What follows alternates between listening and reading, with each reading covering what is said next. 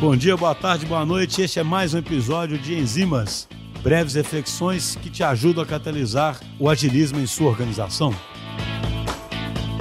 Pessoal, quem escuta os agilistas e quem escuta os enzimas sabe como a gente dá uma enorme importância ao trabalho em equipe e como a gente acredita que no final das contas a unidade geradora de valor são times capazes de aprender.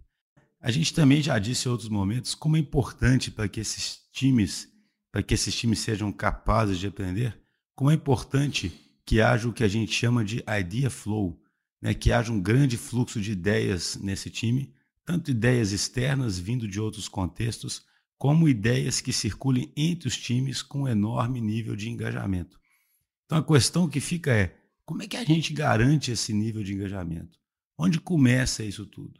E na nossa visão, isso tudo começa numa coisa bastante simples, mas que às vezes se perde atenção, principalmente no ambiente de trabalho, que é a confiança entre as pessoas. Tudo parte da confiança entre as pessoas. Na medida em que eu estou num time, em que eu confio nas pessoas que fazem parte daquele time, na medida que eu tenho colegas de trabalho, eu confio nesses meus colegas de trabalho, aí sim eu começo a interagir de forma mais honesta, de forma mais transparente, consigo mostrar as minhas vulnerabilidades e consigo realmente colocar tudo que eu tenho em jogo.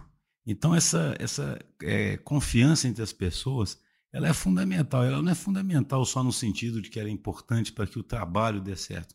Ela é fundamental para que você viva bem, para que você se sinta sinta que está num ambiente bom. Agora, como é que você faz para poder saber que há confiança? Como é que você faz para aumentar a confiança? Não tem muito sentido, né, você definir um indicador de confiança, né? As pessoas confiam umas nas outras, né? Não tem muito sentido. Então, obviamente, você tem que criar condições que permitam que as pessoas se aproximem, que as pessoas confiem umas nas outras. Isso vai desde práticas que fomentem a integração entre as pessoas, que fomentem o conhecimento entre as pessoas, que dê espaço para que elas possam fazer isso. E agora existe também uma forma de medir um pouquinho isso indiretamente que a gente tem praticado aqui na DTI tem sido é, interessante.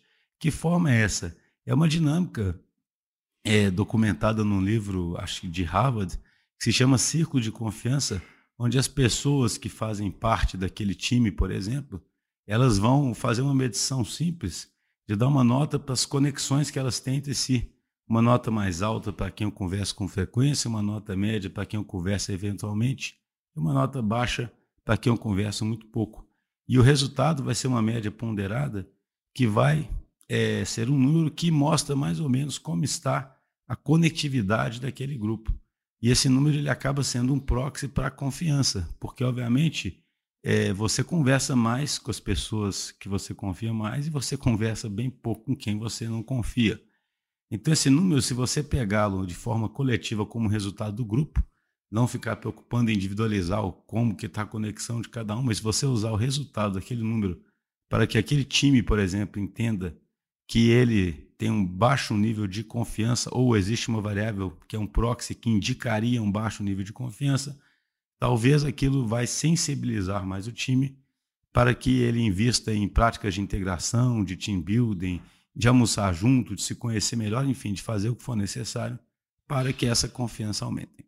Então a questão aqui é essa, a intenção é aumentar a confiança, criar condições para que as pessoas possam se conhecer, porque a partir daí é que tudo acontece. E uma possibilidade de instrumentar um pouquinho isso é por meio dessa medição da conectividade entre os membros desse círculo de confiança, que seria talvez uma medida indireta. Nós estamos experimentando e temos gostado dos resultados que a gente está tendo até agora.